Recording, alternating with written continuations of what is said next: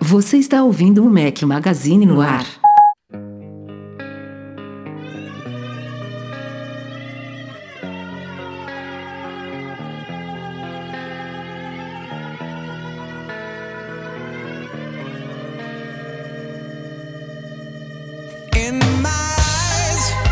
Fala galera do Mac Magazine, bem-vindos ao Mac Magazine no ar 243. Hoje é o som de Soundgarden. Obrigado, Daniel de Paula. Bom dia, boa tarde, boa noite, boa madrugadas a todos. É muito, com muito orgulho que eu estou de volta a esta bancada virtual deste podcast após uma longa semana de ato. e aí, Eduardo Marques, beleza? Beleza. Toquei o Zaralho aqui na semana passada, mas, mas foi bom. Foi bom, galera, foi bom. A galera curtiu. Saiu o podcast, já ouvi, ouvi num, num dos trocentos voos de volta para o Brasil, ficou bacana. Numa, do, numa das 24 horas dentro de avião, né? É. Cara, são de, de avião, né? Sem contar arrumação, saída para o aeroporto, aeroporto, paradas em aeroporto e tal, mas são no total, a, contando também o tra trajeto São Paulo-Salvador, foram cinco. Nossa, você 10... passou quase 24 horas voando, cara. Não, vo voando. Con não, contando tudo que eu tô dizendo, foi quase 24 horas voando. Tudo o quê? Contando. Ah, contando tudo. Tá, for... Táxi, Uber, não, isso é. aeroporto. Contando, contando, tudo foram 24 horas. De voo são 17, se eu não me engano. Dentro do avião mesmo. Porque voo internacional chega duas, três horas antes, aí imigração, que demora pra caceta, não sei o quê. Mas, enfim. Bota aí um, um dia, meu irmão. O negócio é longe mesmo, mas vale a pena, né? Vale, vale a pena. Foi mais um sucesso a segunda edição da Dev Trip e em outubro tô lá de volta pra sexta edição do MM Tour, né? Estamos de volta, dessa vez Estaremos, dessa vez juntos. Breno Mazzi tomou falta dessa vez, depois de muito tempo, tá desculpado. É... Se contundiu, substituição, sai Breno Mazzi. Um dos nossos reservas oficiais está de volta, Marcelo Melo. E aí, Marcelão, beleza? Fala, Rafa, fala, Edu, tudo bem? Boa noite, pessoal, tudo bem? Respondam, ouvintes. Não, mas os patrões podem responder, né? Então. É. Bom, é, vamos que vamos. Aliás, quem perdeu o podcast passado que eu não estava, aproveitem que eu não estava, que é uma coisa muito rara. Acho que isso aconteceu umas três vezes na história do podcast. É, mas não só pela minha ausência, mas pela presença do Guilherme Rambo. Foi show de bola, viu? Ba baita bate-papo. Fiquei com invejinha de não estar aqui. Queria fazer umas perguntas, né? Ficaram, ficaram entaladas aí. Ficaram, ficaram. Mas em breve eu trago ele de volta aqui. Ah, é. O cara vai participar de muitos, com certeza. Vamos pra pauta então, que tá bacana.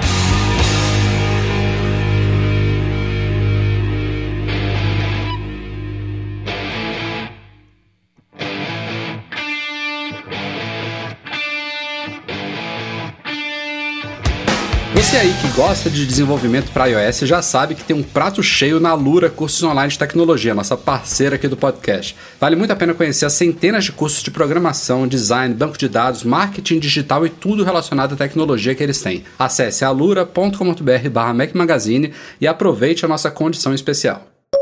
Bom, falei do Guilherme Rambo, mas temos que continuar o assunto, né? É, foi o, a, o tema central do podcast 242, até porque as delações do HomePod continuam toda, né? É, como vocês sabem, o, o Rambo, que é o leitor ouvinte nosso aqui, ele é uma das peças-chave na divulgação desses detalhes sobre os, os, futuros produtos da Apple que surgiram a partir da liberação precipitada do firmware do HomePod. Tem gente que discorda disso, eu vou até expressar minha opinião aqui. Acho que eu falei no podcast atrasado, já tinha começado esse assunto, mas é, ele é uma das peças-chave. A segunda, é, também junto dele, é o Steven Trotton Smith lá. Enfim, vou me arriscar aqui o segundo sobrenome dele é foda mesmo, mas é o TS. Steve. TS. É, TS é mais fácil, né? É, os dois estão juntos, tirando algumas, alguns outros hackers e desenvolvedores que estão também vasculhando os códigos lá do, do do HomePod estão descobrindo muitas coisas interessantes. A gente falou de várias nos últimos dois podcasts e as coisas continuam pintando por aí. Os é... dois são os que vão perder a licença de desenvolvedor da Apple, infelizmente. Pior que nesse não caso. Não vão ser mais convidados para nada. É. Sorteio de WWDC, os dois estão lá na, na, listinha negra. Esses dois nunca vão ser sorteados. Por que será? É, eu, eu acho que nesse caso especificamente a Apple nem ela até pode ficar meio puta. Não, mas... ela, ela, ela, tem que se culpar, né? É não isso, culpar eles a, dois. A culpa ah, foi dela. E foi, aí a, a, gente. Se não fossem inclusive... eles, seriam outros, enfim. Exato. A gente, inclusive, publicou hoje um artigo do Daniel Dyer sobre vazamentos da Apple, e é o, é o que eu sempre falo aqui. É, não é achismo, né? São fatos que a Apple planta certas informações antecipadas na mídia, é, coisas que ela quer testar no público, é, gerar a mídia espontânea, ver como é que vai ser a reação das pessoas, é, até coisas plantadas que são falsas ou então que eram verdadeiras e depois foram modificadas lá dentro para identificar quem está vazando coisas dentro da empresa. Ela deve, deve fazer esses esquemas. A gente mesmo já, já divulgou aí que teve até seminário é, interno lá, tem equipes da Apple focadas nesse tipo de, é, de, de, de, trabalho para detectar quem vaza ou até para vazar propositadamente. Enfim, isso é uma coisa que acho é, que não. Tem, foi isso que você falou, tem vazamentos e vazamentos. E não é só a Apple que faz isso. Né? A indústria como toda. A Apple é mais visada porque, porra, tudo da Apple gera muita mídia hoje em dia, né? A Apple tem esses produtos aguardados, tem esse espírito de segredo, de, de fazer lançamentos blockbusters com show, showzinhos e keynotes fantásticas, que eram melhores ainda na época do Steve Jobs, mas ainda continuam muito aguardadas. Mas assim, nesse caso específico, eu acho que eu já falei isso aqui no podcast, eu concordo também com a opinião do Rambo de que não foi uma coisa programada. E não foi por uma série de motivos, né? A, a, simples liberação pública do firmware, independente de ninguém descobrir PN lá dentro. Tipo, saiu esse atualiza essa atualização over the air lá pro HomePod. Isso por si só já mostra que é uma cagada, né? Tipo, por que, que a Apple publicou uma atualização de um software de um produto que só vai sair em dezembro? É, e a justificativa disso é porque tem gente lá em Cupertino e fora de Cupertino que já está testando software, está testando HomePod, tem gente que está em outros países, a Apple precisava realmente fazer uma certa liberação aí do software dele. Mas o problema foi isso ter sido feito publicamente, porque ela tem canais internos lá, né? A Apple tem, tem, tem canais internos de distribuição de software, tem o canal beta para desenvolvedores e tem o canal do Apple Beta Software Program, que é para pessoas em geral que querem testar softwares betas e tem um canal estável público mesmo. Então, o, o, grande problema foi isso ter saído de uma forma pública. O que se descobriu depois daí é pior ainda, né? E aí explica o porquê disso ter sido uma cagada, porque assim, não são não são informações que se acha facilmente. Aí tem gente que fala: "Ah, não, mas a Apple sabe disso e ela deve ter plantado código de forma difícil justamente para dar a entender de que não foi proposital". Mas, porra, é muita coisa que tá saindo. Uma coisa é a Apple falar, soltar uma informação sobre o iPhone novo que vai sair meses depois, sei lá é, o iPhone vai ter tela OLED. Aí, tipo, o mercado já começa a se, é, se balançar, fornecedoras de telas OLED começam a se preparar, o público começa a discutir o porquê, qual vai ser ah, as vantagens. Testar, por exemplo, aí a recepção do, dessa possível nova cor. E vamos ver se a galera vai curtir uhum. uma cor nova. Solta ali um. Isso. Não, não o produto, né? Mas vaza ali um, um mock-up ou um, um, alguma coisa e tal, com a cor mais ou menos parecida para a galera discutir. Exato. Mas tradicionalmente tem sido assim nos últimos anos todos, né? É, só que é, o engraçado é que dessa vez o, o, destaque, antigamente a gente ficava na base dos rumores com foto, né? Dessa vez o, o destaque é para o próprio iOS que é o que gere todo o, o, o sistema operacional que está em todos esses dispositivos. Então, assim, cada nova atualização de beta você tem novidades. Uh, de hoje já fala de um, de um Display. Então, assim, é, meio que a Apple está dando com a língua nos dentes. E pode ser, é, vou agora jogar aí que talvez uma hipótese uh, de não ter todos esses recursos no próximo telefone. Não, pode não isso ter pode mesmo. estar em estudo. Pode é, não ter. Isso é. E, e, o, e o pior mesmo dessa história toda é o que você acabou de falar, é a parte de software, que é justamente o que a Apple pode ainda se dar o luxo de controlar. Porque hardware, quando vai para a China, a gente sabe que acabou, né? Não tem. É, trocentas pessoas lá envolvidas pegando no produto, querendo ganhar um, um dinheirinho para vazar aquilo ali, ou até não ganha nada, mas quer, quer ver aquela coisa espalhada pelo mundo e saber que foi você que espalhou. É, e software não, software até o dia que a Apple vira a chavinha lá e libera para o público, é ela que controla diretamente lá de Cupertino. Então, mas aí, mas aí foi aquilo que o Guilherme falou também, né? Tem muito. Tipo, imagina o tamanho de um sistema operacional, por exemplo, do, do Beta 5, do Beta 6 do iOS 11 que saiu hoje. Tipo, pô, imagina tu, você ficar escondendo, ficar passando a limpo. Não, isso aqui precisa esconder, isso aqui não, isso aqui precisa esconder, isso aqui não. Isso ela, isso ela já faz desde sempre, Edu. Desde que o iOS é iOS, ela tem coisas lá dentro dele. Não é à toa que o iOS é anunciado na WWDC em junho e vem iPhone novo em setembro, esse cronograma se repete há anos e desde sempre o iOS ele é desenvolvido internamente, cheio de orientações e áreas lá dele que precisam ser escondidas para essas hum. liberações de versões beta. Mas está cada vez mais confuso, cara. São quatro, são quatro sistemas operacionais, três, né, na verdade, com base no, na mesma fundação. São muitas linhas de produtos agora. Você, imagina você o, o, Guilherme deu exemplo lá de que o, a fundação do código do, do iOS, do iPhone, é, tem muita coisa que compartilha com o Watch, que compartilha com o tvOS, que compartilha com. Pô, você ficar apagando isso em Mas tudo, ela apagando faz não, isso. mas escondendo. Não, ela mas faz ela sempre... numa, numa, certa escala, né? Mas chega no momento que você perde um pouco o controle mesmo. o que vazou de betas, como esse exemplo que o Marcelo deu hoje do True Tone, é muito pouco. A toda, todo o grosso da, do, de tudo que está se discutindo nas últimas semanas foi do HomePod, porque foi um firmware que, como você acabou de citar, ele compartilha muito código do iOS, porque a base desses novos sistemas operacionais da Apple é todo o iOS. É, e, e, foi um firmware que não era para ter vindo a público, por isso é, ele não tinha. Esse não precisaria esconder. Né, esse, não, esse não tinha os comandos lá, as instruções para que as coisas fossem escondidas, arquivos fossem removidos, pastas fossem apagadas antes de ser liberado para o público, porque não era para ter chegado à mão de ninguém. Mas enfim, posta essa introdução que vocês já, já discutiram aqui no podcast passado, o que pintou da semana passada para cá foram mais algumas coisas interessantes. Uma delas eu achei super legal, que é a possibilidade de o iPhone 8 silenciar notificações quando você estiver olhando para a tela, né? Isso vai ser é, um, uma segunda função para o tal sensor tridimensional de leitura facial 3, é, 3D, né? Eu falei tridimensional, 3D é a mesma coisa.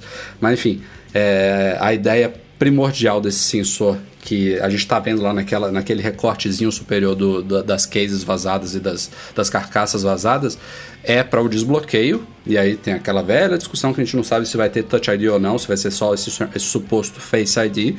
Mas a Apple provavelmente vai explorar esse componente para outras coisas, entre elas essa. Então, quando ele souber, ele vai ver lá que você está olhando para o iPhone, não tem porquê ele ficar emitindo som de notificações à toa. Ele pode só vibrar, por exemplo, até isso ser uma coisa opcional, né? Tipo, eu quero que ele. É, que ele emita som quando eu estiver olhando, ou eu não quero que ele emita som, que ele só vibre, ou eu não quero que ele nem vibre, nem emita som, que eu só vejo a notificaçãozinha deslizando ali em cima. Então, é, é legal, né? Um, um, Mas... Mas tem uma coisa ah, assim, ah, nesse último beta, uma coisa que mudou era a questão de você poder definir se você quer o modo automático de brilho ou não. Aí sumiu essa opção. Não sumiu tá? não, Marcelo. Ela está escondida dentro de acessibilidade agora. Porque Mas, a Apple é... quer por padrão que todo mundo mantenha o brilho automático ligado, pra, porque isso melhora muito o consumo de bateria. Então ela provavelmente achou que era melhor esconder um pouquinho a opção, mas ela ainda existe. É, não, mas não faz sentido jogar isso em acessibilidade, né? Isso não tem nada a ver com acessibilidade. Pelo menos eu acho que não tem nada Pô, a ver tem com acessibilidade. Tanto, tem tanta função do sistema parecida que está escondida em acessibilidade. É a área do iOS de ajustes que tem mais opções, assim, coisas que a Apple não quer que fiquem a dois toques de distância, mas que, que precisam estar presentes no sistema. Mas diga lá, Marcelão. Mas uh, isso mostra que talvez algumas coisas sejam padronizadas, tipo, vai ser assim, aí talvez abra espaço de novo depois no futuro para um jailbreak, né? Quero mexer no brilho da minha tela. Lembram quando era, era assim? Que você tinha que escolher, você tinha que fazer o jailbreak para você escolher algumas coisas bobas no sistema? Então, talvez abra espaço até para um jailbreak renascer aí, vocês não acham? Alguma coisa assim? Ah, gente, eu, coincidentemente eu falei do, do artigo do Daniel Daya aqui sobre sobre vazamentos e ele também, coincidentemente, escreveu há uma ou duas semanas um artigo sobre jailbreak.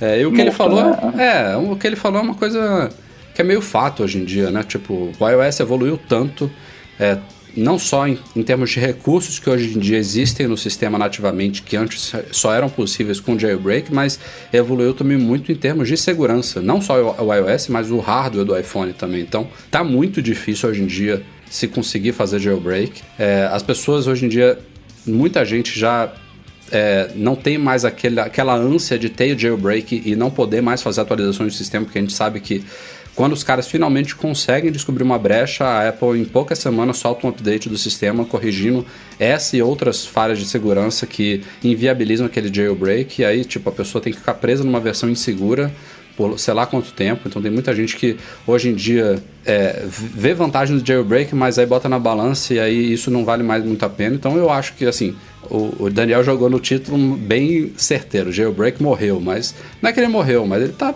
agonizando, né? Tipo, isso se sair. Sempre solução, vai ter público, né? Mas assim, já não. Diminuiu muito. Ah, diminuiu. Já, Tipo, já, lembrem- já não, já não se pagam mais. Lembrem, lembrem da época que era preciso fazer jailbreak para ter copy and paste, que era preciso fazer jailbreak para ter multitarefa, que era preciso fazer jailbreak para ter é, é, acesso pessoal, você compartilhar o seu 4G via Wi-Fi. Tipo, eram coisas que hoje em dia são inimagináveis de você não ter no, no sistema nativo, É entendeu? E graças a Deus a coisa que se evoluiu muito. Seguindo em frente, outras coisas que descobriram. É um recurso idiota que eu acho que já, já existe no Android, que é pausa de gravações de vídeo. Hoje em dia, quando você vai gravar um vídeo, você inicia a gravação e aí, se você parar ela, você gerou o arquivo de vídeo. Se você começar de novo, é um novo arquivo de vídeo. Então, pode ser que apareça um novo botãozinho ali na hora de gravar vídeos para você simplesmente pausar e aí você depois recomeçar no mesmo arquivo de vídeo. É uma coisa simples, boba, que já poderia estar aí. E relacionado a isso, uma suposta captura a Full HD de 240 quadros por segundo, que eu acho que vocês falaram no podcast passado, né, Edu? Isso aí vocês já, já citaram, né? Ah. Aquele suporte multibiométrico também, eu acho que isso foram coisas que vocês já citaram com o Rambo aqui. De, de o iPhone talvez ter o Touch ID, talvez ter o Face ID ou talvez ter, ter os dois, né? São coisas que estão no código que ainda são incertas. É, eu até pensei depois nesse multibiométrico se não é alguma coisa assim que o, é, o recurso ele trabalha com multibiometria, mas que não quer dizer que você vai ter multibiometria no mesmo aparelho. Tipo, ele funciona tanto com Touch ID quanto com Face ID, mas ele funciona com Touch ID para 7 para baixo e Face ID do 8 para cima, entendeu? Tipo, mas ele, ele, ele é compatível com as duas tecnologias, digamos assim. Sim. É, não sei se, se pode ser interpretado dessa forma, porque pelo menos na minha cabeça aqui eu já tô. co- Como é que a gente diz? É, me, me- não é me acostumando, é me. Aceitando, entendendo, aceitando. aceitando. aceitando, é, já tô aceitando que não, não, esse Touch ID não vai vir. A gente vai de Face ID mesmo e é isso. Não tem jeito. Mas você sabe, Edu e Rafa, que eh, essa época, nos outros anos, nos últimos, sei lá, nos últimos três anos, a gente já tinha quase que o aparelho certo, né? Já tinha as fotos. Agora são tantas opções de aparelho, é um com Touch ID atrás, outro com Touch ID em cima, do lado, embaixo. O, o Touch ID como acessório, né? Então a gente. É tanta coisa que a gente não sabe qual é o modelo real. É tanto aparelho, tanto rumor, que a gente não sabe exatamente o que, que vai vir. E isso eu acho que talvez seja um evento que vai ser super interessante, exatamente por a gente ter essa experiência de talvez, depois de uma longa data, a gente ter uma surpresa grande em relação ao iPhone. E, e vocês não, não acham que alguma coisa por aí talvez seja um, tenha um efeito interessante para nós todos? Até um tempo atrás eu, eu tava bem com esse feeling, Marcelão. É, eu tava realmente achando que o evento seria para esclarecer de qual da- daqueles vazamentos todos era o certo, né? Tem gente que ainda tem aquela velha esperança de que nada disso é o, é o real e que a Apple vai apresentar uma- algo totalmente novo. Isso aí, tipo, é viagem total. É só ver o histórico dos, dos últimos anos. É, não tem o iPhone ele já tem que estar em produção na China. Então, uma dessas coisas aí é verdade. Só que eu acho que de, um- de uns dias, semanas pra cá, esses vazamentos discrepantes reduziram bastante. Eu acho que a gente já tá com a frente do aparelho certa, ainda mais com esse vazamento HomePod, né, com o iconezinho lá, mostrando a tela ocupando a frente inteira e o recortezinho lá em cima. Então, agora resta a dúvida de como é que vai ser o software disso aí. A gente vai falar disso mais pra frente aqui nesse podcast ainda. Esse pra mim é o, meu- é o ponto mais interessante. É. Como é que vai ser, como é que o iOS vai rodar nesse iPhone novo. O resto eu acho que tô contigo aí. A traseira, Marcelão, tipo, vazou sim. Va- Vazou entre aspas, né? A gente não sabe se vazou, se foi plantada. A gente já viu supostas carcaças mostrando um Touch ID ali abaixo da, da maçã. Mas assim, essas são as- os, os supostos vazamentos mais estranhos e raros. E assim, não, não é que eu. Não é, não é porque eu não queira isso, acho muito ridículo isso, mas vazou muito, muito mais coisas mostrando a, a traseira lisa. E agora mais recentemente, né? Quanto mais recente, mais preciso a coisa fica, né? A gente já tá vendo novas cores. Até tempo atrás era só preto, preto, preto. Então já estão agora pintando carcaças aí com cores já aparentemente finais, com acabamento lateral já mais finalizado. Então, e nada disso mostra o Touch ID traseiro. Então, a- acho que a dúvida que resta é se ele vai estar escondido na tela ou se não vai ter Touch ID, porque nem no botão lateral a gente viu nada assim concreto, né? A única coisa que abriu a possibilidade dele estar no botão de força é porque o botão de força ficou um pouquinho mais alongado, porque de resto, tipo, não tem nenhum componente, nenhum nada de software que indica que ele pode estar ali. Não, não é que não seja uma possibilidade, ainda é. mas eu, eu tô meio duvidando bem dela, então eu acho que as coisas já estão se encaixando mais, digamos assim. Mas e uma outra coisa que é isso para todo mundo que for comprar o iPhone, para que for trocado o iPhone, eu acho que esses limites, talvez uh, essas quantidades iniciais sejam ainda inferiores ao do 7. Ah, porque você não tem. Vocês lembram exatamente a fila que vocês pegaram na Alemanha? Sim. É, o caos que foi e não tinha aparelho no primeiro dia. É, a previsão, a previsão é que seja pior ainda. Não é à toa que vai ter 7S e 7S Plus também, que é para atender a, a demanda que a Apple precisa atender no lançamento do iPhone, né? Tipo, no ano passado não tinha. Principalmente para quem queria o Plus, que foi o grande diferencial com a câmera dupla. E ainda quem queria também o Jet Black, né? Que também foi a cor totalmente nova. O nego vai, o nego vai comprar 7S para esperar o 8 ficar disponível. Eu não duvido nada. A galera vai pegar o 7S. Ah, quando eu conseguir comprar o 8, eu vendo o 7S. Ah, aí... vai ser isso, com certeza. Olha que bizarro. Mas enfim, é. pra, pra gente fechar essa pauta aqui dos vazamentos, também teve mais uma é, falando sobre alguns é, detalhezinhos de é, raio da, das laterais do iPhone, que vai ser curva né, da tela. E também o Steve, de novo, ele deu alguns detalhes sobre a área do botão de início, que não vai ser um botão, na verdade, né? Ele, ele diz que essa, essa área onde vai ficar o botão virtual, que está é, tá sendo referenciado no software como um indicador, ela é redimensionável, que ela não tem nenhuma API para mudar a cor dela, então é possível que ela seja preta, e tem áreas, é, áreas de abas e tal que se estendem por debaixo dela, enfim, umas barras de função que podem se estender até ela ou por debaixo dela, enfim, não entendi direito. E, esses são os detalhes que a gente vai ter que ver no software mesmo, que é o grande, a grande dúvida, né, de como que a Apple vai explorar essa nova tela. E essa é a parada que mais me intriga, porque assim, vai ser a primeira vez que a gente vai ter um, um iPhone, na teoria, rodando com um software tão diferente dos outros, né? A gente Sim. nunca teve assim um iPhone, tipo, vamos supor, com. Ah, um tem um botão físico, outro tem botão virtual. Um tem a barra embaixo, outro tem a barra em cima. Alguma coisa desse nível, assim. Exato. Tipo, vai ser um, vai ser um iOS meio que. É, não vou dizer criado para ele, mas, mas é, repensado para ele, né? Então, bom, a gente vai ter dois sistemas agora para para telefones. E eu só espero, Edu, que não dê a nomenclatura igual fizeram com os MacBooks com a Touch Bar, né? MacBook Touch Bar, quatro portas Thunderbolt C. Imagina, iPhone com uh, Touch ID, iPhone com, com câmera 3D, alguma coisa assim, porque a Apple lá parece que a pessoa que dava nome para as coisas uh, mudou de empresa, né? Então, de modelo. É, fica, então, fica, fica o sonho ainda para ela abandonar de vez os sufixos numéricos, né? Inclusive o John Gruber, não sei se a gente descobriu no site, Edu, é, deu uma sugestão que eu gostei. Qual que foi? iPhone iPhone. Ah, Plus e Pro, né? Plus, é, tipo, só iPhone, iPhone Plus e iPhone Pro. Isso não vai rolar porque o, o 7 provavelmente vai continuar à venda. E aí vai aquela velha discussão. Ah, o 7 é melhor do que o. O iPhone 7 é melhor do que o iPhone? Por exemplo? Ah, cara, uma hora ela vai ter que fazer essa, essa transição, Edu. Não é possível. Eu não, não vejo a gente tendo um iPhone 13S. Puta que pariu. Vai, vai, vai. E, se, e se, se, se, fosse esse o problema, ela, ela poderia até renomear o iPhone 7 Tipo, bota iPhone, sei lá, Classic, não sei, qualquer merda, entendeu? Tipo, Cara, eu ia, eu ia falar que ela fez agora com, com iPad, mas não fez também, porque ainda tem. Ela ainda distingue os iPads Pro pela, pelos tamanhos, então ela chama de 9,7, 12,9, tipo, ainda é mais, ainda é mais é, confuso, ao mesmo tempo simples, porque você chegar na loja, o vendedor simplesmente fala: não, esse aqui é maior e esse aqui é menor. É basicamente isso mas a Apple nomeia, né? iPad Pro de 10,5, iPad Pro de 9,7, iPad de 9,7, que é, que é o, o novo, né? O, o, de quinta geração. Sim. Ela nem chama de iPad.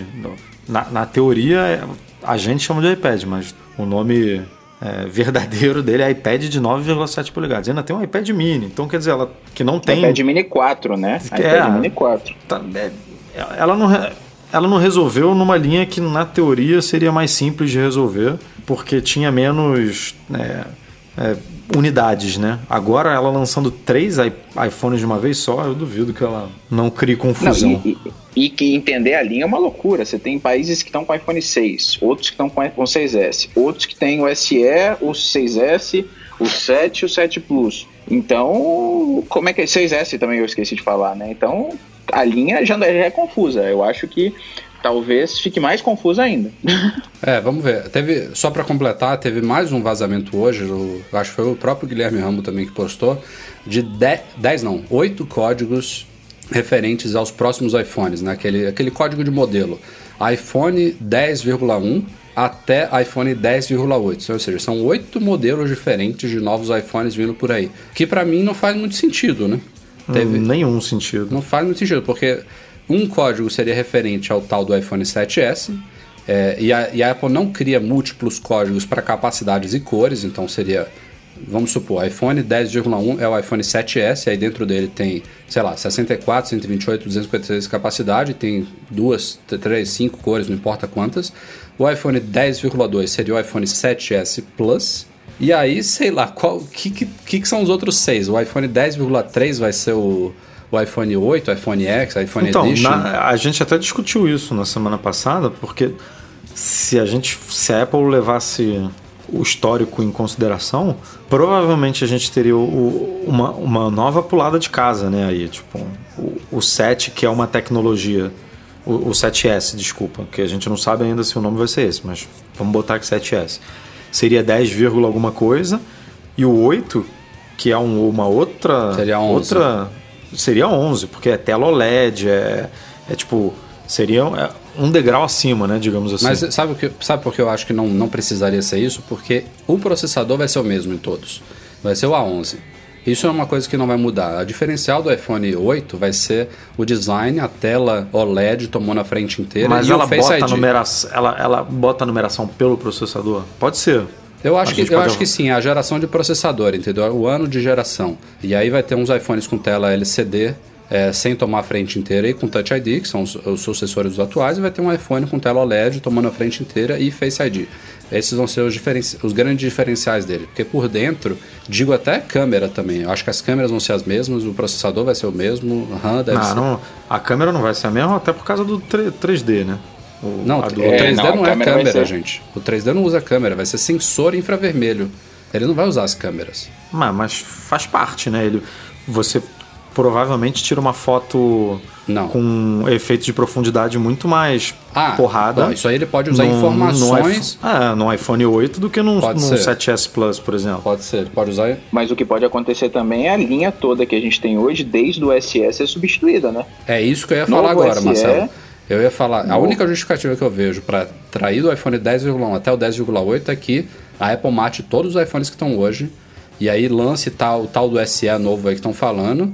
E aí seria talvez. Mas um- aí não seria tudo 10, vírgula, gente. Ela não vai botar o A11 no, no SE. Não sei, Edu. Não sei. Pode, Mas, depende, pode, depende- mas pode não significar também o processador, pode ser alguma outra coisa. É, né? isso aí foi uma hipótese, mas é- isso aí começa a encaixar mais. Vamos dizer, um iPhone SE, também em dois tamanhos, porque ele não teria mais 4 polegadas, isso vai, vai morrer.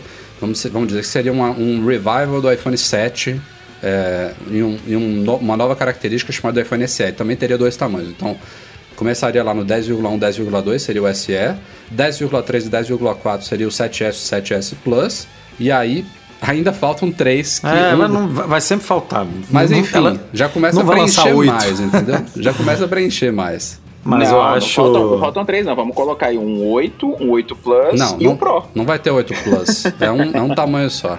Enfim, Mas, cara, ela Falta pouco. dificilmente, vamos combinar aqui que dificilmente a Apple faria um negócio desse de lançar cinco aparelhos. Não tem, não tem fábrica pra fazer isso, cara. Mas por isso os estoques podem estar ridículos mesmo e não ter produto a não ser a geração anterior, né? Pra vender. Mas aí, se ela, se ela lançar todos os novos, não vai ter geração anterior, cara. Ela não. vai tirar tudo. Então, o SE seria pra, pra vir isso, não é um lançamento. Ele vai ser anunciado como um lançamento, mas é um aparelho que já existe hoje, repaginado com componentes atuais, entendeu? Porra, mas tem que fabricar milhões, cara, porque vende milhões. Mas isso já está sendo feito, ele não vai ser novo, entendeu? Ele vai ser Mas se repaginado. tivesse fazendo, já estaria va- vazando. É, mas não tem o que vazar, porque por fora ele vai ser igual aos atuais, entendeu? É não, que você nem o acabou SE. de falar que não é. É você que nem- acabou de falar que não é 4 polegadas, que poderia ser. Não, então, ele seria uma repaginação do 7, digamos assim, entendeu? Já que o SE tem componentes do 6S. Enfim, são, são hipóteses. Eu acho que tá, falta, tá faltando É, muito o, pouco pra o, gente o meu saber. ponto é: vazaram três carcaças até agora. Do 8 ao do 7S e do 7S Plus. É óbvio que se lançar um monte, não vai ser tudo igual. Não faz sentido. Tipo, o SS, o, o SS é exatamente igual ao 7S e o Não, 7S Plus. já está já tá se falando que o 7S vai ter a traseira de vidro, por exemplo. Isso aí já diferenciaria. O, S- o SE, Mas aí- o então, SS mas seria eu igual aos atuais, entendeu? E aquele com touch ID atrás? Pode ser outro modelo. Não, Deus me livre, tá doido. Pra quê? só, eles só vão colocar o, o Touch ID atrás se realmente eles quiserem manter o Touch ID e não conseguirem colocar na tela que ocupa a frente inteira. Porque enquanto a tela não ocupa a frente inteira, o Touch ID fica no lugar onde ele tá, né? Pra que mudar pra trás? Isso aí. E isso aí eu acredito ela fazendo de sacanagem. Eu também, eu também. Isso aí, assim, vou botar oito iPhones aqui pro povo ficar louco, achar que a, a- Pode a porra vai explodir. E aí chegar lá, são três e pronto, acabou. Pode ser. Tipo, dane-se. Ou Só. o caos, né? Também pode ser o caos em relação a, a sinal de, de internet.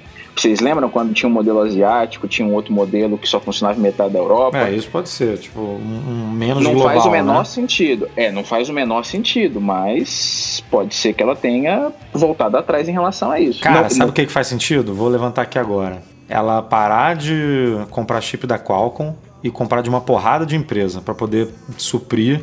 Tipo assim, ela- a própria Qualcomm falou ali num, num, num dos posts que a gente fez sobre o assunto, é, não é monopólio porque a Apple poderia comprar da Intel, da não sei o que, da fulana, da cicrana, da... não, não, não. E a gente só então conhecia a Qualcomm e a Intel, porque não é muito a nossa área. Mas assim, se a Qualcomm sair da parada, ela tem que comprar de muitas outras para poder conseguir fabricar 70, 80 milhões de iPhones no mês, porque talvez nem a Intel tenha uma produção de, de chip tão de, de modem tão porrada assim. Então aí, meu amigo, se for quatro empresas, pode botar aí, vírgula, um, dois, três, quatro. Ainda assim, a gente no iPhone 7 e 7, e 7 Plus atuais, a gente já sabe que alguns usam chip Intel e alguns usam chip. Chip, chip que a gente está falando, tá falando é baseband, né? O modem É. 3G, 4G. É, uns usam baseband Intel, outros usam baseband Qualcomm. Eles não têm código de modelos diferentes. Você- Tem, tem o, Você não- o do CDMA GSM que, que coincidentemente tem isso, porque a, a Intel não tem CDMA, só a Qualcomm que tem. Então, nesse 100% dos CDMAs são Qualcomm, não necessariamente 100% dos GSMs são, são Intel.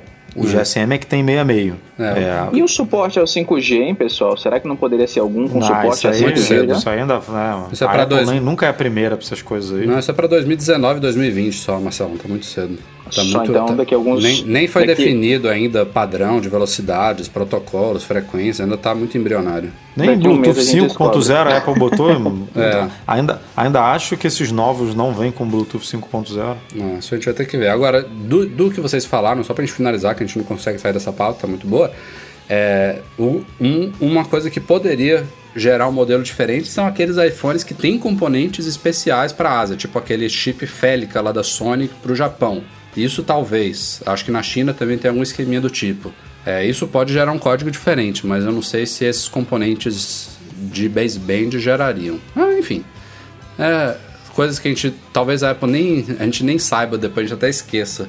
É, porque são informações que não, não são colocadas a público, né? A Apple não anuncia esse aqui é o iPhone 10,1, esse aqui é o 10,2. Depois, se a gente conseguir, a gente consegue investigar, talvez até pela liberação de firmwares, né? Que sempre, quando tem modelos diferentes, os firmwares são liberados separadamente. Vamos ver. Passamos de uma pauta para outra, mas continuamos na- na- nas questões dos iPhones. Também vazaram mais coisas agora, não de software. Temos, como eu falei aqui, é, respondendo para o Marcelão, temos novas fotos aí mostrando a família inteira de iPhone juntinhos e tudo mais. É, vendas de peças que já começam a ficar todo vapor nessa época do ano. É, já vazou até vídeos lá super estranhos mostrando a- uma suposta produção do iPhone na Fox com é, de uma forma um tanto amadora, eu diria. Achei super estranho aquilo ali. Mas, primeiro, o assunto, acho que a grande novidade da semana passada para cá foi uma tal de uma cor nova aí, chamada de Blush Gold. Um- uma espécie de dourado cobre, cobre dourado, enfim. Ou marrom fezes. Estranha pra caralho. Ai, que coisa horrível. Enfim, não, não sei se aquilo ali é final, se ainda, tá, ainda não tá finalizado, se a tonalidade. Esse é o problema, né? A gente vê. é, eu ia chamar de protótipo, mas não é protótipo. É, a gente vê um boneco, né? É, um dummy. Um, é, um dummy, tipo. Mas nunca, nunca. Nunca que um produto desse é, chega perto da qualidade do produto final da Apple. A gente já viu isso no passado com, com o próprio iPhone 4 que vazou lá no bar e tal. Nego, ah, se for isso aqui é horrível. Não, eu, lembro, eu lembro da época do. Eu não sei se era do, do ouro rosa, que falavam que seria, seria um tom de champanhe, lembra? Ou era o dourado mesmo, que depois foi bem diferente do que tava se esperando. Era o dourado, era o dourado. Era É, dourado. falavam que ia ser meio champanhe e tal, uma coisa mais sutil e tal, e era um douradão, enfim, foi alguma coisa assim. Isso já, já mostra que tem um certo histórico nisso daí. É, o, é, o- o iPhone 4 me marcou muito porque eu lembro do pessoal falando telefone horroroso, não sei o quê. E hoje, nos, sei lá, vou chutar uma porcentagem aqui: 70% das pessoas que eu converso, não, é- foi o iPhone mais bonito lançado pela Apple, é o mais bacana, todo de vidro, não sei o quê. Então não dá pra tirar conclusão nenhuma, nem de cor, nem de formato. Eu mesmo olhei esse- esses damas e falei: caraca, essa lateral de aço inoxidável brilhante tá esquisitaça, tá horrível. Mas lá atrás a gente já falou que é, essa lateral não seria é, seria de aço inoxidável, mas seria receberia um tratamento né, na cor preta ali para ser fosco e tal. Então não tem como a gente saber como vai ser agora nesse minuto. Aliás, essa própria lateral desse tal do modelo Blush Gold, ela tá douradaça, então, tipo, destoa da cor traseira, né? A Apple sempre faz um negócio combinando, né? A lateral, até, a- a- até aquele círculozinho dos botões de início, eles às vezes também seguem a cor da, da traseira. Ela é super atenta a esses detalhes, né? Mas... Menos no vermelho, né? Não, É, no o vermelho combina vermelho- com a maçã, né? É. É. Não, só a É, frente branca já detona. Aliás, pelo amor de Deus, tá vazando muita frente branca, eu tô preocupadíssimo, cara. Não faz sentido essa frente Não, branca com uma não borda tão sentido nenhum. pequena e aquele corte em cima. Pra que isso? É para você ver todas as câmeras e sensores. quê, né? né? Não faz sentido nenhum com uma. Uma tela a, borda, a, a tela, a tela ocupa tanto. Ocupa o que hoje? Nessa frente aí deve estar ocupando, sei lá, 90 e poucos por cento. É. Para que, que você vai deixar esse, essa sobra de uma cor diferente da tela? É, também Escola, escola da Samsung, né? A Samsung tem frente branca assim? Não, não, mas mostrando todos os sensores, né? Ah, 500 tá. sensores, É. cada um. O S4 você contava, tinham quatro bolinhas, é o S4. O S3 eram três bolinhas. Então, É. ainda bem que tiraram isso do S8, imagina. E completando, Edu, também falando sobre o tal do iPhone 7S, que demoraram muito pra vazar, né? Tinha muita gente olhando, a gente publicando sobre o iPhone 8 toda, toda hora e perguntava, e o 7S, 7S? E agora a gente tá vendo que vai ter mudanças até significativas no 7S, começar pela essa traseira de vidro, que dizem que vai ser colocada em vidro pra ele também ter a tal da recarga sem fio, né? que provavelmente vai ser por contato, ninguém nem mais fala de outra possibilidade, é, mas ele também vai ter algumas diferencinhas de dimensões em relação aos iPhones atuais. Ele é um pouquinho maior em todos os sentidos, inclusive um pouco mais grosso também, o que vai reduzir, aí é o ponto positivo, aquela protuberância da câmera traseira, né? Ela ainda vai saltar um pouquinho, mas bem menos do que o atual. Então, vai ter algumas diferenças inesperadas na geração S do iPhone 7, né? Uma coisa, desde o ano passado já mudou, né? O iPhone 7 não mudou tanto em relação ao 6S, que era era para mudar, quando a gente tem a mudança de número. A gente tem mudanças de design mais significativas e mudou pouco. E agora pode Ma- ser que Mas mude mudou, mais. mudou o suficiente para todo mundo comprar case nova, né? Por causa da câmera. É, Da- e das mais- câmeras, né? Porque até o 7 mudou também, ficou mais gordinha a câmera e tal, então mudou. E haja capinha, né? É, agora, Haja pelo que tudo indica, vai mudar de novo ao ponto de você precisar é, trocar a câmera, trocar a capa de novo. Então, é uma. E, cara, eu não duvido. Assim, é difícil pensar nisso numa empresa do tamanho da Apple e tal, mas, assim, por ser do tamanho da Apple, é que eu também acredito que é, algumas mudanças assim podem ser propositais para gerar circular a capa mesmo e porque imagina a grana que a empresa não ganha as empresas né porque não é só a Apple tem um ecossistema inteiro aí pendurado é, na Apple um monte de fabricante super famosa super conhecida que não deve faturar com uma mudançazinha simples dessa que obriga o usuário a, a comprar uma case nova Sem dúvida. Aliás, uma pergunta para vocês, eu tô meio por fora disso aqui. Nesses, nesses smartphones que tem a recarga por contato, você consegue usar uma case dessa de silicone, de couro? eu acho que sim Eu acho que não. Eu acho que não. Eu vou Eu não pesquisar sobre isso. Eu não sei. Eu acho que não, viu, Edu? Não vejo esse eu negócio. acho que sim cara Todos os Hum. lugares que eu vejo o pessoal carregando, é direto, esses da Samsung, é direto telefone em cima do, do lugar, né? Ou, A ou não se ser- você olhar os não ser que- comerciais. A não ser que a própria case tenha dentro dela escondido, sei lá, um, uma daqueles aqueles espirais, Pô, né? porque olha só, é, não sei. sei lá, você tá- a gente tá falando aqui de silicone, de couro. Nada disso é, impede o, o- Não é um alumínio, sacou? Não é um, a- um, um aço. Pô, é um isolante, cara. É um material que não conduz nada, né? Enfim, eu não sei, tô- posso estar falando uma besteira, mas eu acho um pouco estranho. Eu realmente não, não me recordo de ter visto já gente usando essas cases assim, que, que tem um- uma espessura mínima para proteger o aparelho, não aquelas fininhas, quase transparentes, né? E, e ainda assim possibilitar isso. né? Fica, fica a dúvida pra gente pesquisar. Senão acabou o mercado. É, não, Aca- Acabou não, né? Você tem que ficar tirando pra poder é, não carregar. sei, Ou- não sei como é que funciona. Ou carregar no- na porta mesmo. E dane-se o, o contato. Carregar pelo, pela Lightning. Vocês falaram também no podcast passado de vazamentos referentes ao Apple Watch, também no firma do HomePod, e agora estão pintando outras informações fora do firma sobre os novos Apple Watches que devem ser lançados também esse ano, né? Como a gente sabe, o segundo semestre da Apple sempre é mais movimentado do que o primeiro. Aliás, é o semestre que a Apple faz as coisas, né? O primeiro é praticamente morto. É, pintaram informações sobre focadas naquilo que a gente viu no firma, que é sobre a possibilidade do Apple Watch ter conectividade LTE, ter conectividade 4G. É, não falam em 3G, curiosamente, seria só 4G LTE. O que vai deixar ele mais independente do iPhone, né? Ele, tipo, gente- você vai poder sair na rua e ainda assim estar conectado com a internet para receber dados, notificações, informações, mensagens e tudo mais, sem ter um iPhone ao alcance do Bluetooth. E o que o que estão falando por aí é que ele vai ter opções tanto com quanto sem isso, né? É tal como a gente vê no iPad, por exemplo. No iPhone é, é natural, ele é um celular, não existe iPhone sem isso. Aliás, existe, chama iPod Touch.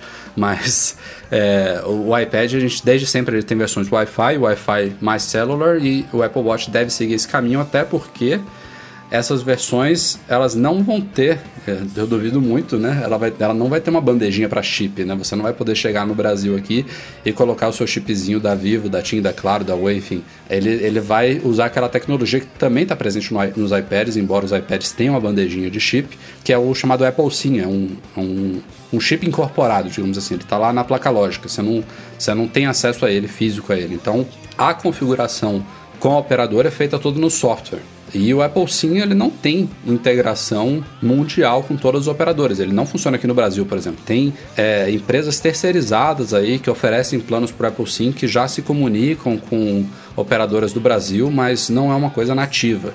Então eu não sei, por exemplo, se esse Apple Watch com LTE já funcionaria lindamente aqui no Brasil, né?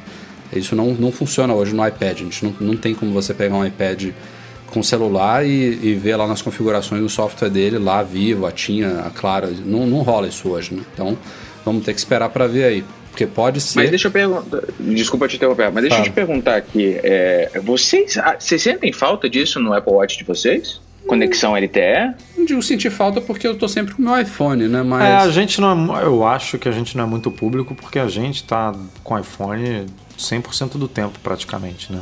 Mas tem gente que gostaria de ter um Apple Watch e nem usa iPhone, por É, exemplo. É, mas, mas eu pergunto isso porque, assim, imagina só, aqui no Brasil você teria que atrelar um plano de uma outra operadora. Ó, uma- um plano de uma operadora no seu Apple Watch. E assim, ah, os aplicativos que funcionam offline perderiam absolutamente sentido. Tudo bem que o Spotify até hoje não, não conseguiu lançar um aplicativo pro. Eu até escrevi um post sobre isso um tempo atrás, um aplicativo chamado Snowy, que ia. Ele, ó, o pessoal do Spotify comprou o aplicativo e ao invés de implementar, nada. Então até hoje, se você não tiver Apple Music, você não tem música no seu Apple Watch. Então, assim, eu não consigo vislumbrar, até porque é, o que a gente tem até publicado lá no Mac Magazine, aqui no Mac Magazine, é a desistência dos desenvolvedores em relação ao Watch. Então, eu não- consigo entender o porquê que a Apple lançaria um Apple Watch com LTE se, assim, até mesmo porque a gente falou até que seriam pouquíssimas mudanças físicas.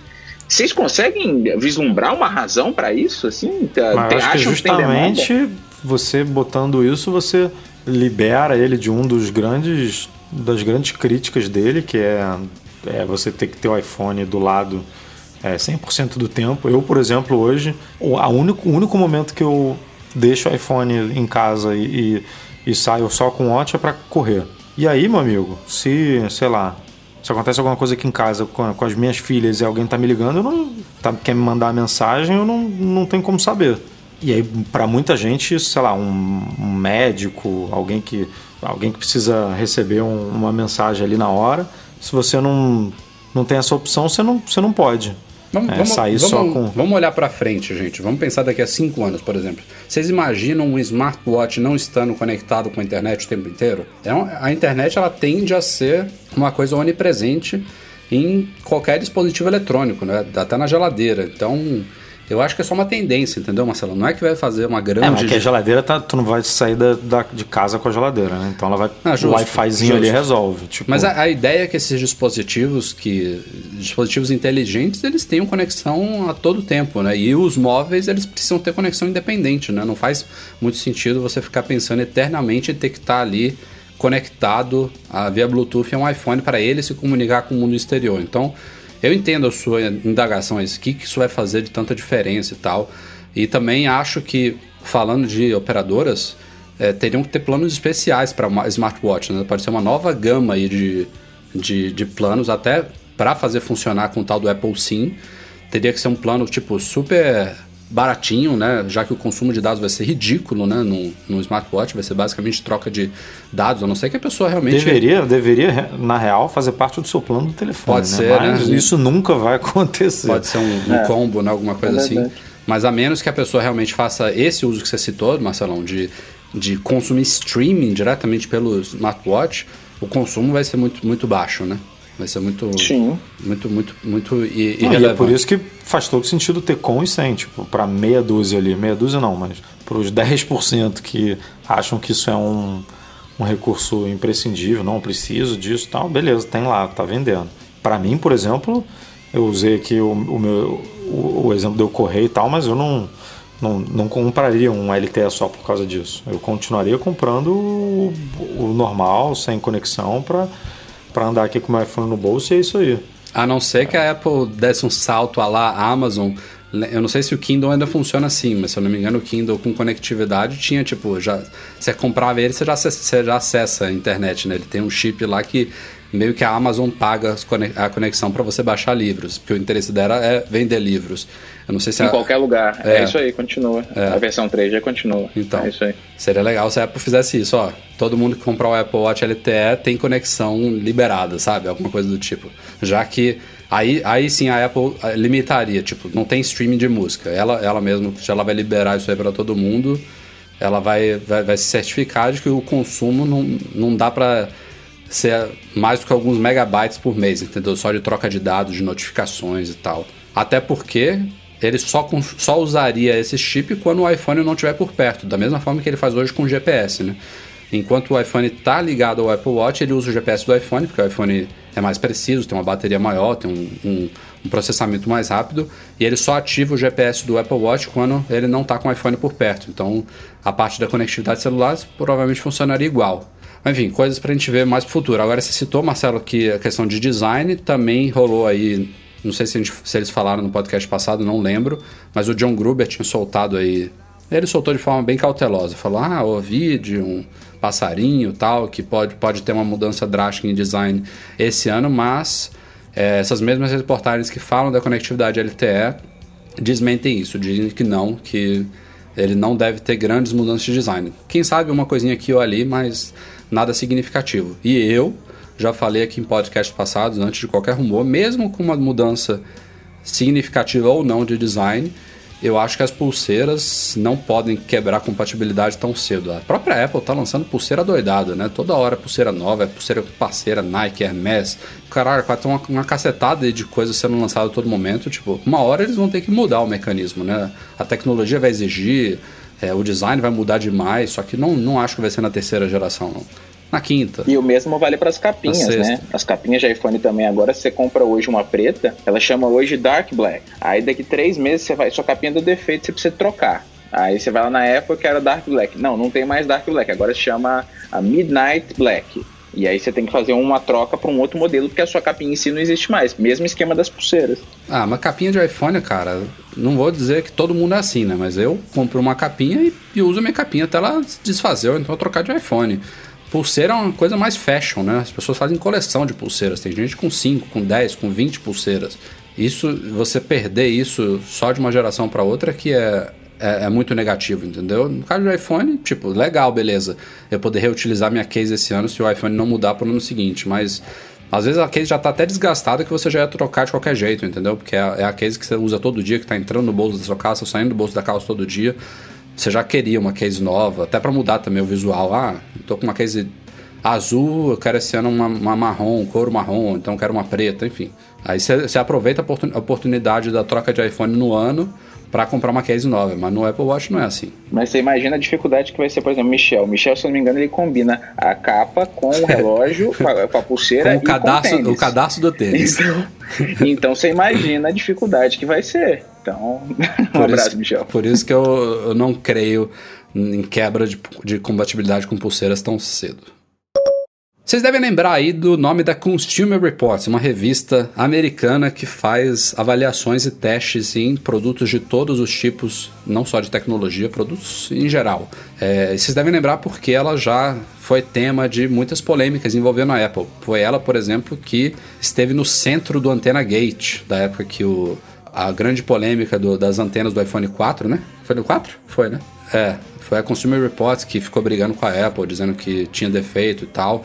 É, recentemente também, no ano passado, se eu não me engano, do ano passado para cá, ela também deixou de recomendar pela primeira vez em muitos anos, ou desde sempre, os MacBooks Pro, alegando os problemas de bateria, e a Apple entrou em jogo, verificou que tinha um bug no Safari e tal, que influenciou o teste, corrigiu o Safari, os caras conseguiram refazer os testes lá e passaram a recomendar de novo os MacBooks. Então, e, e, é um, e no geral a Apple é muito bem avaliada pelos caras, né? Tipo, ela tem uma tem algumas, alguns pontos aí na história de, de, de, de, de conflito, né, de atrito com o Consumer Reports, de coisas que eles alegaram que a Apple não concordou, que no caso desse do Safari que foi uma coisa pontual, mas no geral a Apple é muito bem avaliada pela, pela revista e é, recentemente saiu uma nova pesquisa de confiabilidade focada em notebooks. A Apple está super bem na pesquisa mas o destaque na verdade ficou para a Microsoft. A linha Surface foi bem mal avaliada e não muito pelos testes que os caras fazem na, na avaliação dos produtos em si, mas em dados que eles coletaram é, de anos aí de pessoas que têm problemas depois de um certo tempo de uso do produto, ou seja, de pessoas, por exemplo, que com um ou dois anos do produto ele quebra, tem que ir para suporte, tem que trocar, tem que consertar e a taxa de casos desse que eles apuraram para o Surface, se eu não me engano, foi de 25%. A Apple teria a menor de todas, agora não me lembro o número, mas estava acho que em 11 ou 13%, alguma coisa assim. Enfim, tava, o Surface estava bem ruim. É, e ela, por isso, deixou de recomendar a linha Surface. Mas assim, como, como eu acabei de explicar, né? Isso é baseado em coisas históricas de anos. Então, essa não recomendação não inclui os últimos Surface, né? Vai que a Microsoft corrigiu isso nos aparelhos atuais, né? Nos mais recentes lançados que estão, por sinal, super bacanas, prometendo bastante, mas ela vai ter que agora trabalhar realmente para recuperar isso aí, recuperar essa confiança, né? Tipo, é, não vai ser que nem a Apple, que ela vai corrigir um bugzinho, os caras podem refazer um teste e reavaliar lá. Eles vão agora ter que passar meses ou anos para mostrar que os produtos realmente são duráveis, né? É... Mas esse é o problema, Rafa. Eu acho que a, pelo menos a linha recente da Microsoft, eu não sei vocês, mas eu fico encantado com os produtos. Eu acho super legais mesmo. Eu acho assim, o Surface é um produto sensacional. Antes do, do iOS 11, eu achava que o, o, Surface ia ser meu próximo tablet, uhum. porque ele realmente era uma coisa multitarefa e tal, e rodava o Windows e a coisa. E o Windows 10 ficou muito bonito. O Windows 10 está bem legal. É, só que qual que é o problema da Microsoft? Ela cria, ela coloca a criança no mundo, aí tá com três anos, aí solta e bota para o mundo criar. ela fez isso recentemente com vários produtos. Vocês lembram daquela pulseira? Ah, eu, esqueci, a, a, eu esqueci o nome dela. A Band, né? Hã? Não era a Microsoft Band? A Microsoft Band. Lançou a Microsoft Band, era sensacional a telinha. Eu, eu comprei uma dela, fiz inclusive uma review Sim. dela uh, aqui no Mac Magazine. Produto sensacional. Só qual o problema? Abandonou a primeira geração. Aí falou: olha, não, a segunda a gente vai continuar vendendo. Passou um mês, não, não vamos mais vender. Sumiu das lojas. O Surface é a mesma coisa. Você tem a primeira geração. Aí a primeira geração era tinha o Windows Pro e tinha o RT. O RT não, você não tinha instalar aplicativo de fora. Aí beleza. Aí lança a segunda geração. Aí muda tudo o tamanho muda e tal, os acessórios mudam. Então, assim, é, não há continuidade nas coisas. Então, é, eu, se eu fosse um consumidor, eu sou consumidor da Apple ah, de longa data. Eu me senti traído pela Apple várias vezes. Ó, lá, iPad 3 é o melhor exemplo. Ela lançou o iPad 3, ó, sensacional, tela retina, primeiro iPad com tela retina. Cinco meses depois, ela lançou outro e falou, ó, iPad 3 não é mais legal. Então... É, esse, foi o grande caso, né, da história da Apple. E vocês lembram aquela, aquele uh, All-in-One que a Microsoft lançou, sensacional, que tinha um negócio que você colocava na tela? Foi lançado faz pouco tempo. Sim, tá? sim. Tava em destaque nas lojas. É o Surface Ninguém mais, é o Surface Studio. Ninguém mais fala sobre ele. Você não lê sobre isso em lugar nenhum mais. Ninguém é mais fala sobre. Nas lojas tem lá jogado num canto, o vendedor olha assim, quando você entra no Microsoft Store, o cara olha assim, dá um sorrisinho e tal. Porra, e eu é tava isso. agora lá em. Passei numa, na frente de uma loja dela lá em, em Palo Alto, nem lembrei desse produto para ir ver como é que era pessoalmente. Olha que bizarro. E, é, a, loja, é um a loja tava vazia, legal. por sinal. a gente até e isso é um problema. Eles, eles antigamente a Microsoft estava investindo tanto em loja que ela fazia joguinhos que você ganhava brinde, copo, caneta, bola, o que você quisesse levar da loja para você testar os produtos dele. O que, que tem destaque hoje? Negócio de realidade virtual. O que, que a Apple abraçou agora? Realidade virtual. É, então... e, e, falando de reparabilidade, é, já teve aí a avaliação recente também da óbvio, a gente não cobriu no site, porque não é o nosso foco ficar falando muito de Microsoft, mas o Surface Laptop, se eu não me engano, que é esse. Ficou super bonito, por sinal, o laptop da Microsoft. É, tem aquela, aquele tecido de alcântara, né, que eles chamam e tudo mais, aquele, aquela espécie de veludo super bonito com cores bacanas. Mas os caras fizeram um produto que é irreparável. Tipo, para você abrir ele, você tem que destruir ele. A, a FXC é nota zero. É, é verdade. É nota, é, é, tipo, a Apple é hiper criticada, tem alguns produtos da Apple que tem nota 1, 2 de repar os reparabilidade. Os AirPods tem que nota? Você lembra não, né? Eu acho que não é zero também os AirPods. Porque você não abre, né? Você é. só destrói também. Eu não lembro, tipo, eu não lembro, tipo mas isso, o, dá. É, o Apple Pencil, por exemplo, também você destrói. Mas é nesse nível e é um laptop, né? Pegando o gancho aí de estávamos falando de tablets híbridos e tudo mais, publicamos essa semana uma coisa curiosa que até eu queria também entender. É, surgiram aí possíveis motivos do porquê de a gente ter visto tão estar vendo, né, na verdade, tão poucos acessórios para os iPads Pro que usem o tal do Smart Connector, né, que chegou no primeiro iPad Pro, ou seja, já tem um certo tempo, né? Vocês pensaram no iPad, no primeiro iPad Pro de 13 polegadas, foi em 2015 2016, no primeiro trimestre, saiu o de 9,7 polegadas, né, de 10 polegadas, é, e agora, recentemente, que os dois chegaram juntos às suas segundas gerações. Mas assim, desde 2015, então, que a gente já tem um iPad Pro com o Smart Connector, que são aqueles três círculos magnéticos na lateral direito do iPad, que são usados, por exemplo, para você conectar o Smart Keyboard da Apple, né, que é a Smart Cover com teclado embutido, e que é um acessório que não tem bateria interna, porque o Smart Connector ele passa tanto energia quanto dados. É só você conectar ali, não tem que emparelhar, não tem que fazer nada. É super prático, super inteligente o uso dele. É, desde o ano passado também viu rumores e carcaças de iPhones com a Smart Connector que nunca vieram a se tornar realidade, mas o fato é que o, o conector ele chegou ao iPad Pro e veio para ficar. Ele está nos dois modelos de iPad Pro é, e a gente tem pouquíssimos produtos no mercado que fazem uso dele. Basicamente, alguns produtos da Logitech. É, e aí a minha suspeita foi, porra, ela, quando a Logitech começou a lançar essas coisas só ela, eu falei, ah, os caras fizeram uma baita parceria com a Apple e conseguiram uma exclusividade aí temporária para usar o conector e daqui a um tempo isso vai se disseminar, mas não, né, Edu? A gente, hum, não então... sei, eu não tenho nem outros exemplos, na verdade, de produtos que fazem uso dele. Não, só tem, só tem são, quatro, são quatro, se eu não me engano, são, é, o post da Fast Company, que foi quem fez esse, essa investigação aí, é, citavam quatro acessórios, e os quatro da, da Logitech, da Logitech né? É, e era um, era um dock, é, a case que a gente fez o review no site, e mais dois que eu não estou lembrando aqui agora. Mas é basicamente porque a Apple deu uma não é um privilégio, mas escolheu basicamente uma parceira para trabalhar nesse começo até para, quem sabe, ajudar a desenvolver um pouco a tecnologia e tudo. E as outras estavam é, esperando aí, é, não, não a certificação em si, mas a Apple liberar a questão dos testes que precisam ser feitos para poder começar a produzir os acessórios, as certificações, as peças, né? E até hoje isso está meio travado. É, parece que quem, se você quiser, por exemplo, fabricar um, um não vou nem dizer um, um, teclado porque é só o que existe hoje, mas alguma outra coisa, você precisa entrar numa fila para poder esperar a peça, é, a, a, Apple te entregar a peça, é, para você poder colocar no seu produto. Então, as empresas simplesmente desistem ou é, ficam muito presas a essa ideia do, do teclado, né, que é o que a princípio faz mais sentido. A Apple lançou, é, a Logitech, que foi uma das beneficiadas de, de ser a primeira, é, também lançou é, uma dela e parece que é o grande, o grande produto é, para esse tipo de tecnologia. E lá no post até eles dão um exemplo que, pô, mas ninguém, por exemplo, ainda fez um, um, um teclado desse com bateria embutida capaz de carregar o iPad Pro, é, algo desses, algo nessa linha, né? Fugir um pouco do comum.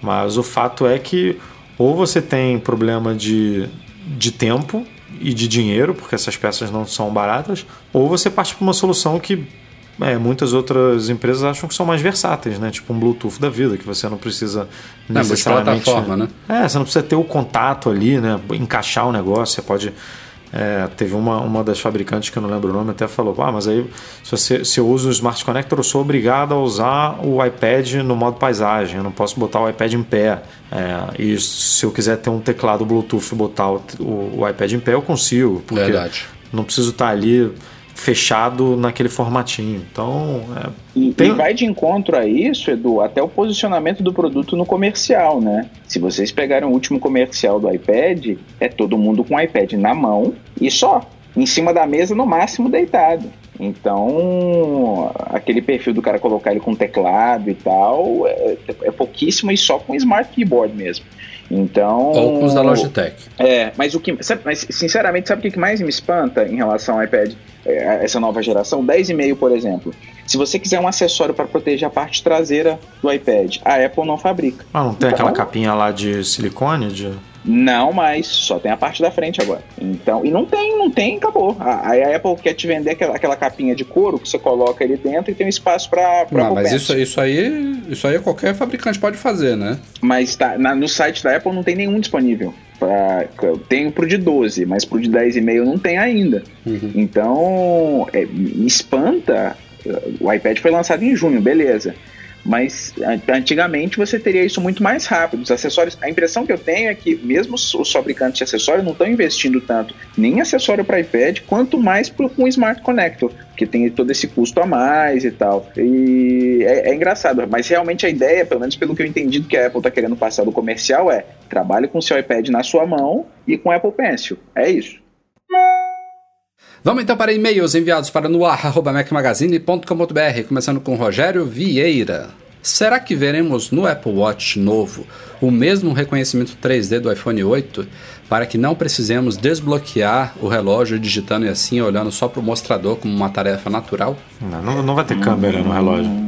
Cara, para de falar câmera, Edu. Ele não vai usar câmera. Ele vai usar um sensor infravermelho. Você está confundindo as coisas. Mas enfim, seja câmera ou sensor, não vai vir agora, né?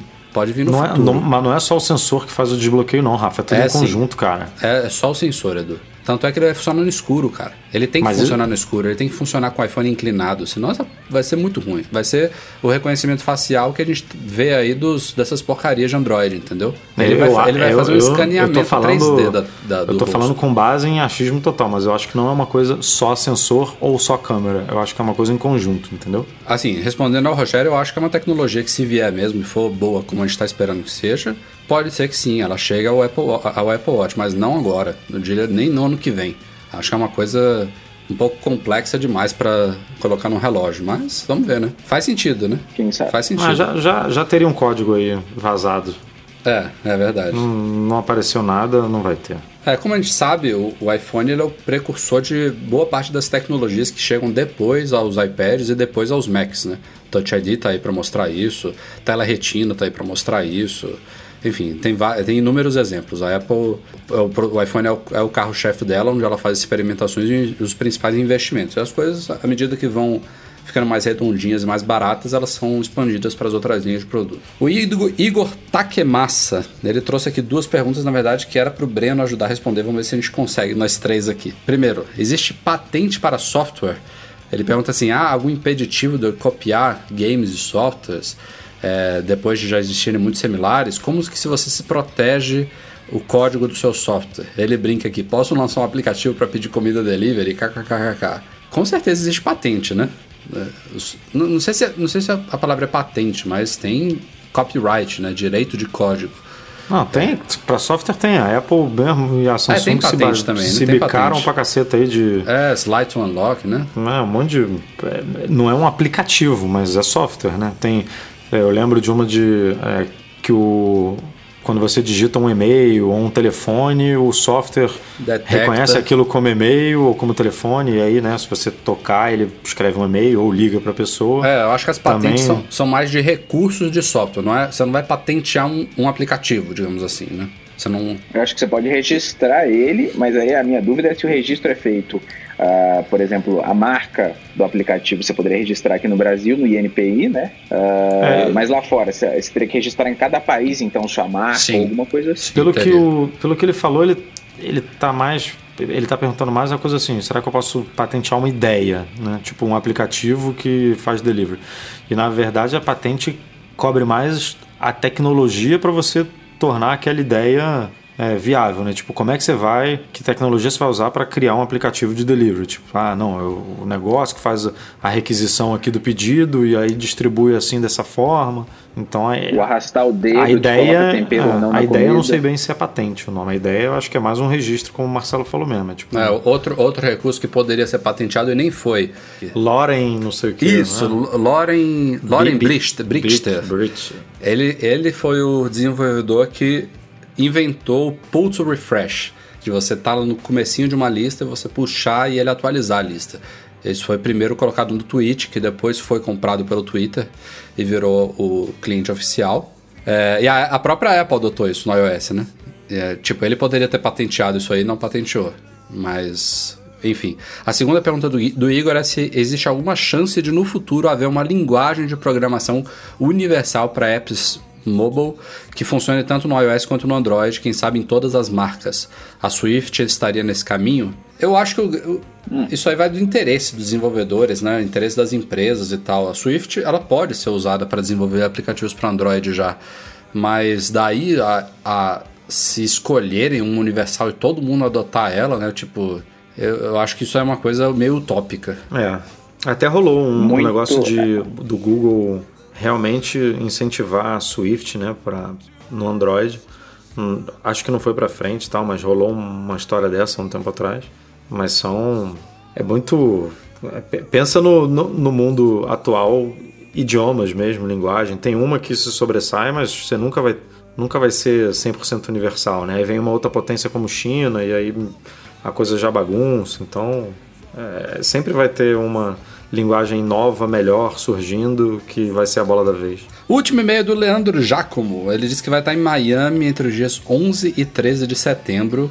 Como vocês acham que eu deveria me organizar para que, se tudo der certo, a Apple me ajude a voltar com o iPhone 8? Leandro, 11 a 13 é meio Cara, difícil. você É, não vai 11. voltar com o iPhone 8. infelizmente, desculpa. Leandro, a má notícia é essa. 11 a 13 tá muito cedo. Assim, meu palpite muito otimista é que a Keynote vai ser no dia 5 de setembro, uma terça-feira. É, se não for dia 5, pode ser dia 6, pode ser dia 12, dia 13, normalmente numa Eu terça penso, ou quarta-feira. é, eu chuto mais pra segunda semana ali. Pro dia 12 ou 13. O dia que você vai estar viajando, eu acredito que vai ser o dia da Keynote. Eu vou estar viajando Ano pra onde? passado foi dia 7, Ah, né? não. Leandro, na no, verdade. no dia que o cara vai estar viajando. Ah, tá. Não você, pô. Você vai estar no Mac Magazine É. fazendo a Eu porra já do tava evento. pensando, eu esqueci de alguma viagem que eu vou ter. É, mas eu, eu acho que pode ser no dia 5, ainda, ainda acho que tem esperança aí. Mas mesmo se for no dia 5, é, ele só chegaria ao mercado com muito otim- otimismo lá na sexta-feira da semana seguinte, né? Ou seja, dia 15. Isso se for dia 5. Então, essa é a probabilidade mais otimista de todas. E isso ano passado não foi assim, Foi né? duas semanas, Ano né? passado você lançou, foi duas É, semanas. eu tô falando a mais otimista, então Ah, a, a eu- mais otimista é 15, mais provável 22 ou até 29 de setembro. Eu chuto 29. 28 e 29. Não é mesmo? Veremos, veremos. Má notícia, Leandro, infelizmente. Marca outra viagem. Cara,